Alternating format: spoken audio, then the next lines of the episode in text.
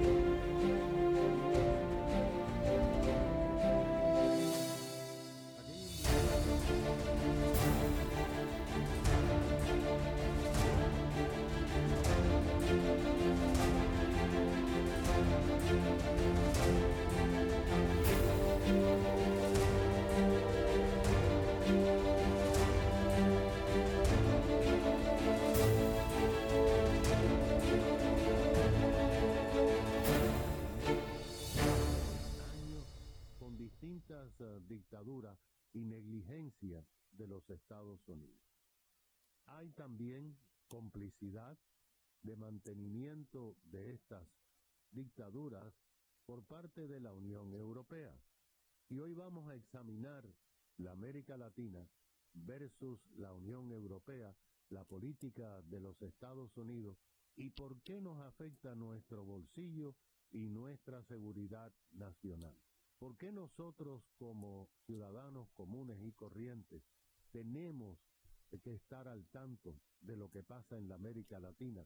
Porque si no lo estamos, vamos a tener consecuencias adversas para nosotros, nuestra familia y nuestros hijos oh, y nietos. Está con nosotros el politólogo y abogado Carlos Sánchez Berzaín, exministro de Defensa y Gobierno en Bolivia, su país, exilado en los Estados Unidos, donde fundó hace ya década y media el Instituto Interamericano por la Democracia, un tanque de pensamiento que lo único que hace, su única misión, es mostrar la realidad de la América Latina al mundo. Carlos Sánchez eh, Berzaín es un experto en distintas regiones, pero específicamente en la América Latina. Sus escritos eh, internacionales eh, tienen datos que son demoledores para aquellos oh, que tratan de ver a países como Cuba y Venezuela simplemente como lugares exóticos que tienen gobiernos oh, liberales. Bienvenido, eh, doctor. Hay cuatro países que son la raíz de todos los problemas, comenzando con Cuba. Vamos a analizar esos cuatro países a los cuales, eh, pues en el año 2000 eh, se le unió Venezuela, después Bolivia y por supuesto Nicaragua. Pero evidentemente estos países han contaminado el resto de la América Latina. Gracias, eh, don Tomás. A ver, la América Latina hoy en día, en el año 2023, las Américas más que América Latina, porque hay que mirar la región en conjunto, desde el Canadá hasta Tierra del Fuego, tienen dos clases de gobierno.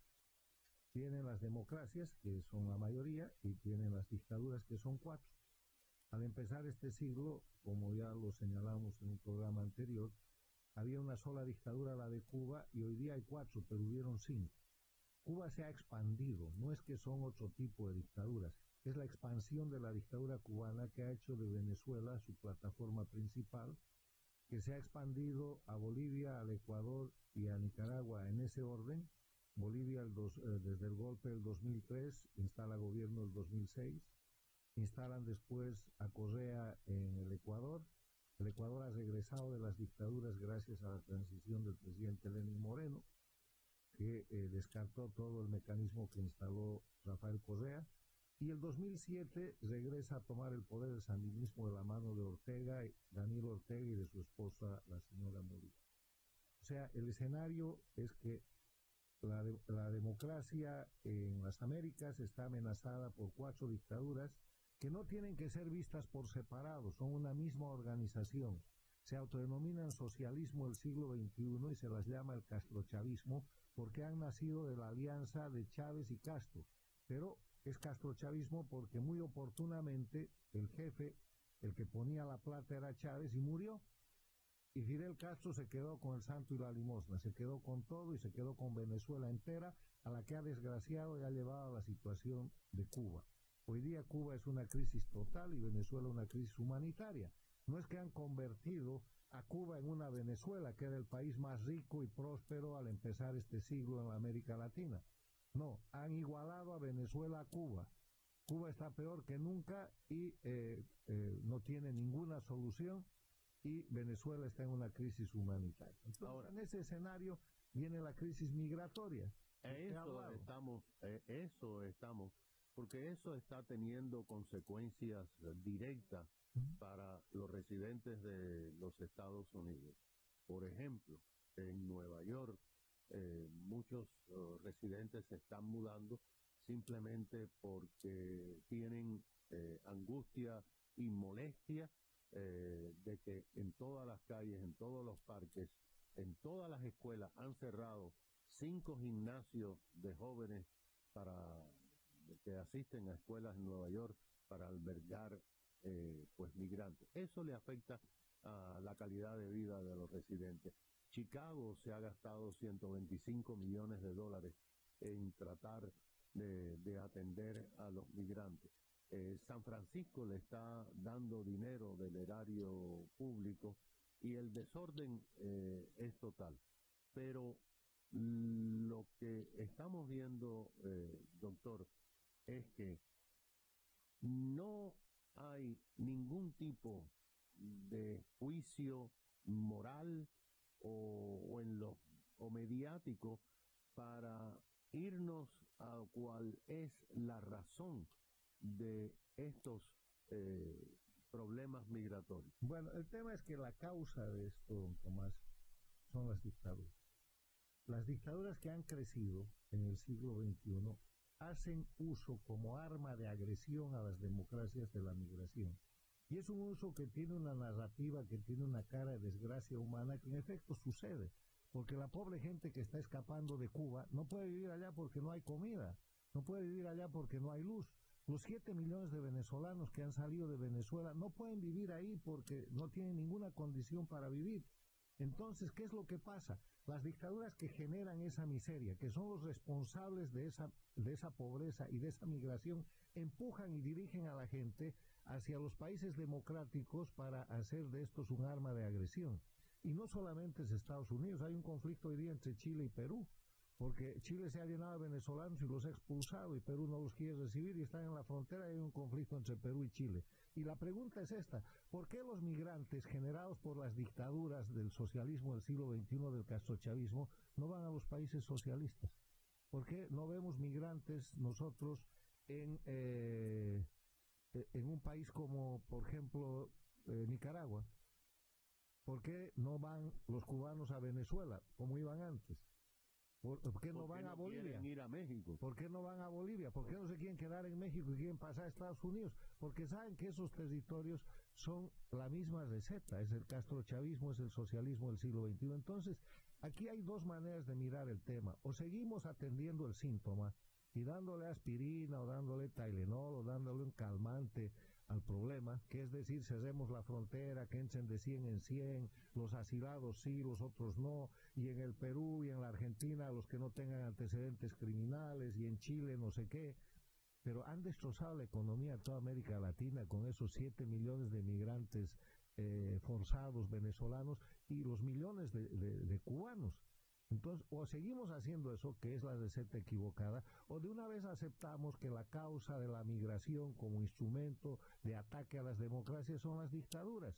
Y la manera de parar la migración ilegal es devolverle democracia a Cuba, Venezuela, Bolivia y Nicaragua. Terminar con las dictaduras, que además no tiene que ser con una guerra ni con un acto violento. Hay normas de derecho internacional que a través de sanciones bien aplicadas, de medidas internacionales colectivas como las que se están aplicando hoy día a Rusia, terminarían con las dictaduras de Cuba, Venezuela, Bolivia y Nicaragua en semanas. Hace muchos años la Unión Europea era como un compás moral del mundo. La Unión Europea en su parlamento decía tiene que haber democracia. En Nicaragua lo hicieron a finales de la década eh, del 90 eh, y debe haber eh, democracia en, en tal estado. Sin embargo, parece que la Unión Europea ahora no ha aprendido ese eh, refrán tan eh, usado y conocido por nuestros ancestros como el amigo de mi enemigo es también mi enemigo. O por lo menos no es tu amigo. o por lo menos nuestro amigo, pero usualmente se dice que es su enemigo. Los 27 países de la Unión Europea se han caracterizado por ser prácticamente protectores eh, del régimen castrista, sabiendo que las violaciones de los derechos humanos son rampantes, de que Cuba es auspiciadora del terrorismo internacional y de que además eh, Cuba es y será la mejor aliada de Rusia, que es hoy la peor enemiga de la Unión Europea. ¿Por qué es esto? Eso plantea una situación muy grave, y es que Europa, la Unión Europea y los 27 países de Europa están ayudando al enemigo. ¿Qué quiere decir esto? La invasión de Rusia a Ucrania es un ataque contra toda Europa. La invasión de Rusia a Ucrania no es la tercera guerra mundial, pero es la primera guerra global. ¿Qué quiere decir la primera guerra global? Quiere decir que en esta guerra, en el ataque de Rusia a Ucrania, no hay en el mundo un solo país que sea neutral, no hay un indiferente.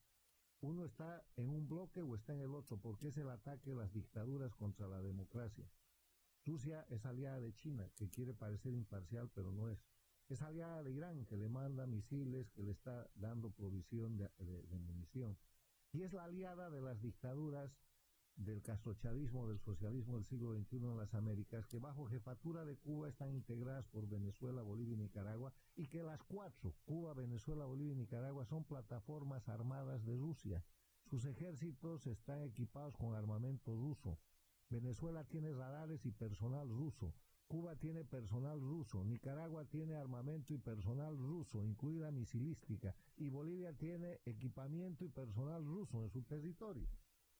Y esos cuatro países reciben ayuda económica, créditos, ayuda humanitaria e inversiones de todos los países de Europa y de la Unión Europea. O sea, Europa está ayudando al enemigo porque además esos cuatro países han votado sostenidamente o con voto directo o con abstención en las Naciones Unidas a favor de la invasión rusa y en contra de las sanciones que la democracia le impone a Rusia.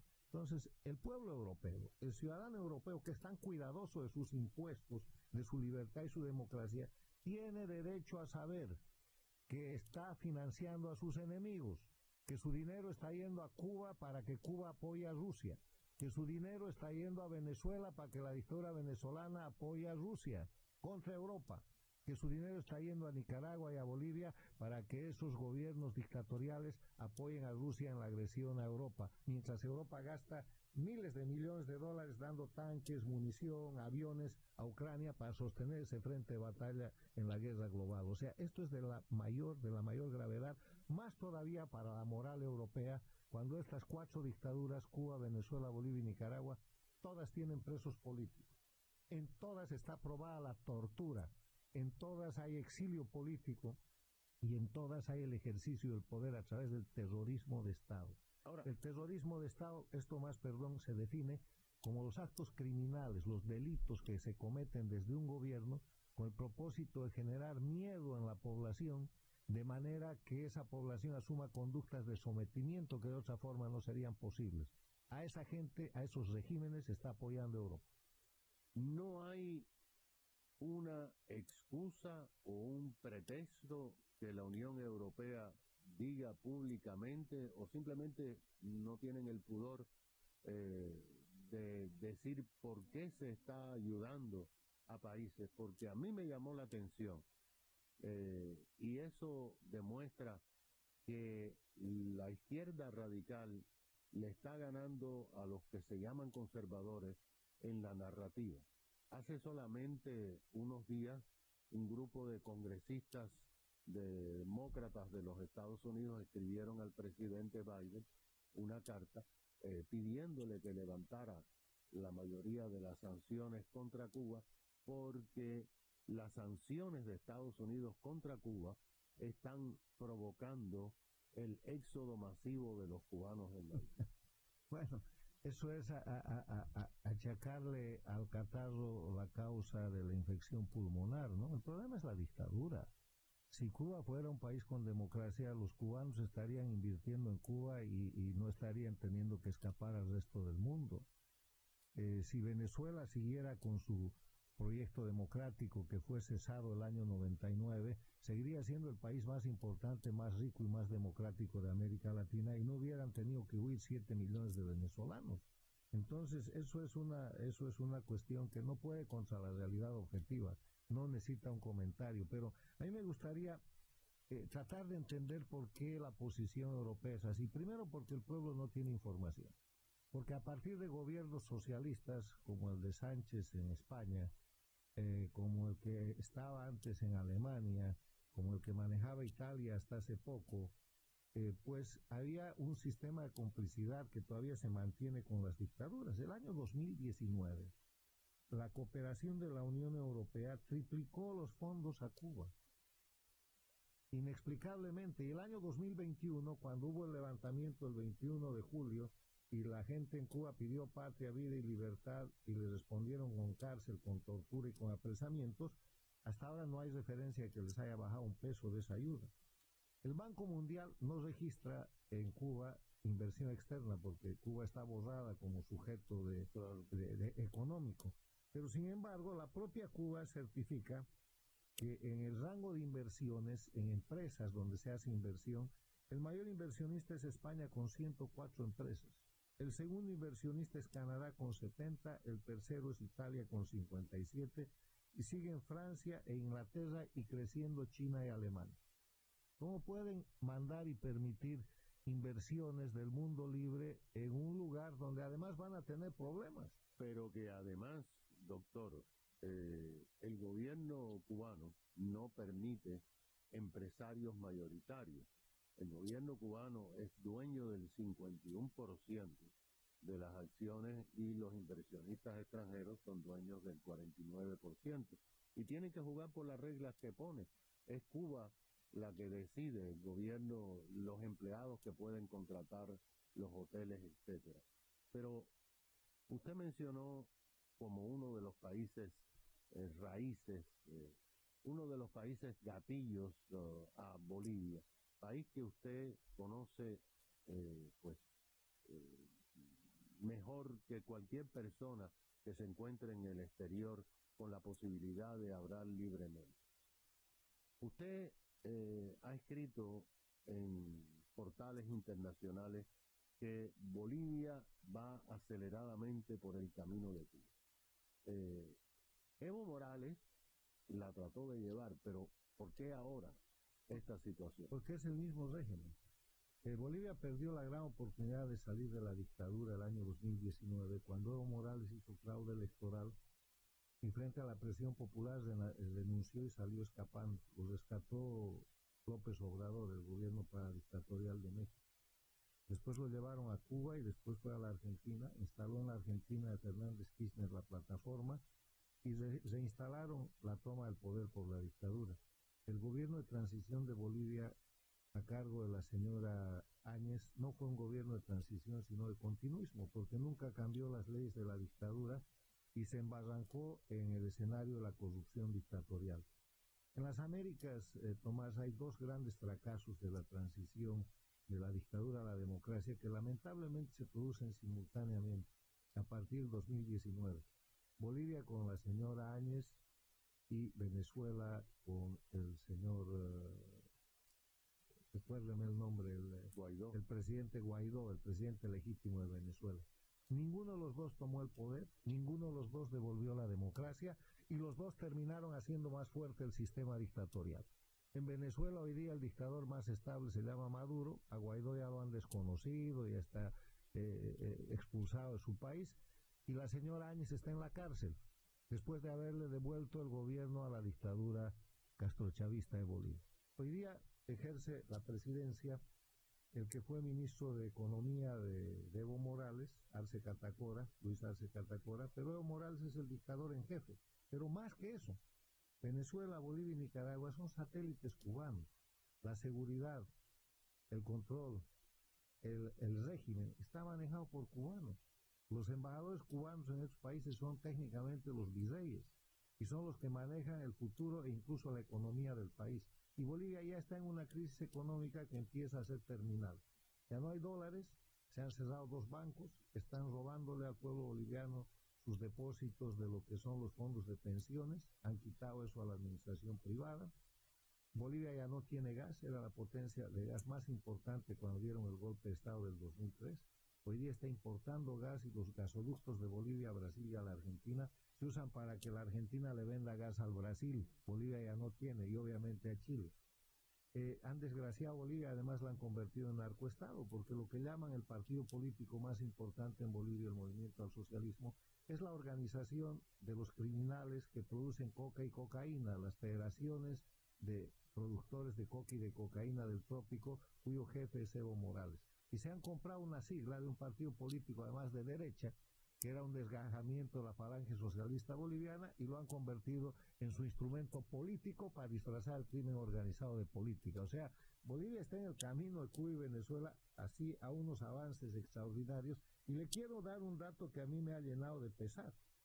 Acaba de salir una información en, el, eh, en la prensa internacional de una investigación que se ha hecho en Bolivia sobre el tema de lo que es la inteligencia.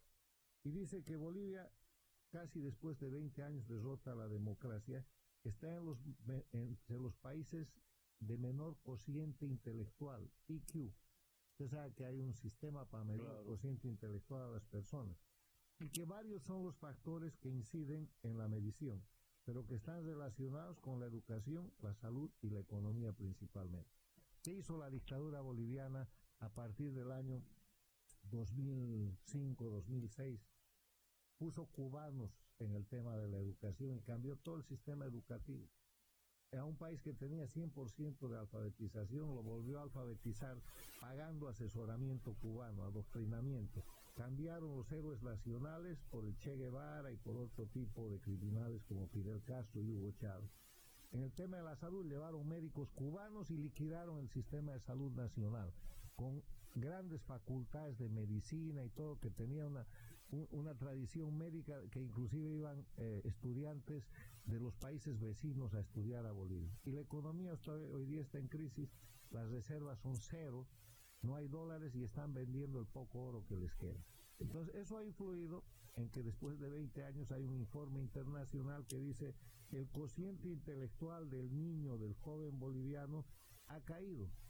Y ha caído a un, a un, a un punto crítico que es de los más bajos de la América Latina. O sea, eh, eh, Cuba muriendo, matando a su gente de hambre y Bolivia quitándole la capacidad intelectual por falta de enseñanza, alimentación, educación y economía adecuada a los niños. Pero en Bolivia siempre ha habido una clase empresarial tradicional que opera en Santa Cruz. Evo Morales nunca la pudo aplastar totalmente, pero sentía un profundo desdén por, por esas personas. Mire, Tomás, las dictaduras en Venezuela, en Ecuador, en Nicaragua y en Bolivia se han instalado por tres razones. Han llegado al poder como minorías, con elecciones. Pero han logrado instalarse dictaduras de nuevo en Venezuela, Bolivia, Ecuador y Nicaragua por tres razones. La primera, porque la oposición ha traicionado al país y a la democracia. Las oposiciones se han vendido. En Venezuela la oposición se ha entregado a negociar con Chávez, siguen eso. En Bolivia, Jorge Quiroga, Samuel Doria Medina, Carlos Mesa le han entregado con falsificaciones la constitución de la República de Bolivia para que la suplanten por la del Estado plurinacional y Evo Morales ha completado eso con masacres, matanzas, presos políticos y exiliados políticos el año 2008. Traición. En Nicaragua, alemán que tenía que ir a la cárcel, en vez de ir a la cárcel ha hecho trato con Ortega y le ha dado minoría y le ha permitido instalar la dictadura. Y en el Ecuador pasó lo mismo, pero el Ecuador ha regresado de ese proceso. Primero, traición de la oposición. Cuando los políticos no cumplen con hacer respetar la constitución, la democracia y los derechos del pueblo, la democracia cae. Segundo, el empresariado acompaña a esos políticos. ¿Y cómo los acompaña? Los acompaña haciendo negocios con la dictadura, ganando muchísimo dinero y aunque después otros, unos se quedan y otros pagan ese dinero mal habido el empresariado cruceño se ha entregado a la dictadura, gran parte del empresariado, hay excepciones importantes, y el empresariado boliviano ha negociado con la dictadura y ha hecho los más grandes e importantes negociados que les ha permitido multiplicar sus ingresos, lo mismo que el venezolano, el nicaragüense que todavía subsiste en el sistema financiero de banca y de comercio internacional. Y el tercer elemento es que entre las dos traiciones, la de la oposición, que termina siendo oposición funcional, servir a la dictadura, y la de los empresarios que se someten a la dictadura, olvidando los principios de la democracia y vigencia de la ley, liquidan la prensa libre. Porque no hay prensa libre sin política independiente de oposición y sin, y sin empresariado que la sostenga. Uno de los flagelos más uh, dramáticos que ha vivido Estados Unidos por diseño, por deseo de algunos de sus millones de habitantes, eh, no todos son gente común y corriente, eh, hay gente que, que busca otras cosas, es el uso de la droga. Estos gobiernos son narcoestados. Estos gobiernos no solamente están utilizando o en Estados Unidos usan la palabra weaponizing, utilizando como arma eh, las migraciones, sino también el contrabando de drogas. Y yo me pregunto, eh, ¿hasta cuándo Estados Unidos como nación y organismos internacionales como la OEA van a permitir eh, que existan gobiernos que amparen el tráfico de drogas? Estos son narcoestados. Cuba, Venezuela, Bolivia y Nicaragua son narcoestados. Y la definición de narcoestado es aquel país donde funcionarios del gobierno hacen uso de sus potestades gubernamentales para incorporarse y participar de cualquiera de las fases del narcotráfico. Producción de coca en Bolivia, producción de cocaína en Bolivia, tráfico de cocaína en Venezuela, eh, Bolivia, Nicaragua, Cuba, eh, lavado de dinero, etcétera, etcétera. Ahora, yo soy eh, muy reacio, Tomás, a echarle la culpa a la víctima. Esto de decir que Estados Unidos consume droga y que es porque les gusta a los americanos no es cierto. Desde la década de los 60, Fidel Castro planteó la necesidad de inundar de droga a los Estados Unidos para atacar al imperialismo norteamericano y así lo hicieron. Y lo que pasa con el ser humano es que cuando coge uno un vicio, puede ser el cigarro, que es un vicio leve, puede ser mascar chicle o puede ser consumir eh, cocaína o cualquier droga, eso genera una enfermedad, porque el uso de la droga empieza siendo una actividad prohibida, pero termina siendo un problema de salud y un problema social y un problema familiar. Por eso es que la lucha contra el narcotráfico, además del ataque a los narcotraficantes y a los narcoestados, tiene la prevención, la educación, la defensa de la cultura para que no penetren culturalmente en el tema del eh, narcotráfico en la cultura y la rehabilitación. Es tan grave el momento actual que si usted ve las películas y las series de televisión en Estados Unidos y en las Américas, en español o en otro idioma, resulta que las más importantes son las de los narcos. Y resulta que a diferencia de la cultura tradicional donde ganaba el bien, ahora gana el mal o sobrevive el mal. Nos están ganando la batalla cultural, nos están ganando la narrativa. Y yo soy renuente, de nuevo a decir que la víctima es el culpable. El consumidor no es el culpable. Lo envenenan, lo envician, lo enferman Ese y después lo dominan. pero ese es el argumento, Esa es la narrativa. la narrativa que si en Estados Unidos, la misma narrativa de López Obrador, si Estados Unidos no consumiera, Bueno, cosa que es No falsa, habrían- porque como Dios no castiga con pago, Estados Unidos ha dejado de ser el principal consumidor de drogas. Ahora el principal consumidor de drogas es América Latina. Están consumiendo su propio veneno. Le voy a dar un dato de mi país. Cuando yo era ministro de gobierno, en la década del 90, y la lucha contra el narcotráfico era en serio, la prevalencia en el consumo de droga era del 0,007%. Cada 100.000 habitantes, 7 consumían droga. Hoy día es del 9%. De cada 100, 9 o 10 están consumiendo droga. O sea, han multiplicado por miles el consumo de droga. Está pasando a la Argentina, a Venezuela, a México, a toda Latinoamérica. y los en- porcentajes de hoy día muestran que está primero Latinoamérica, después Europa y en tercer lugar Estados Unidos en el consumo de droga. estamos ante un mundo de países zombies por diseño de los propios gobiernos, porque gente eh, que esté drogada simplemente no pueden eh, reaccionar como sociedad normal. Lo que hay que hacer es rescatar el principio de que la lucha contra el narcotráfico funciona, ha sido exitosa, es exitosa cuando se hace bien y es necesaria. Si usted revisa los discursos de Castro, Chávez, Maduro, Santos de Colombia, eh, López Obrador, Evo Morales y ahora de Petro, piden la despenalización de la lucha contra el narcotráfico. Petro ha llegado a decir que si el, deli- si el narcotráfico no es delito, entonces ya no van a haber delincuentes. entonces, lo que hay que ver es la narrativa. Lo que han hecho en Nueva York algunos fiscales. Bueno, en ese que robar no es delito. bueno, en, en todo caso, hay que volver a los principios y valores que han sostenido la humanidad por miles de años, así como es, y que están fundados en la libertad, están fundados en, que la libertad tiene como único límite la libertad de los demás, están fundados en principios y valores como el, respeto, la propiedad privada, el trabajo, el emprendimiento, que son los que funcionan y los que terminan ganando. Estos son tiempos de desafío, pero tiempos de desafío en que la libertad y la democracia terminar ganando porque las democracias están viviendo, sí están apoyando, son Thank you.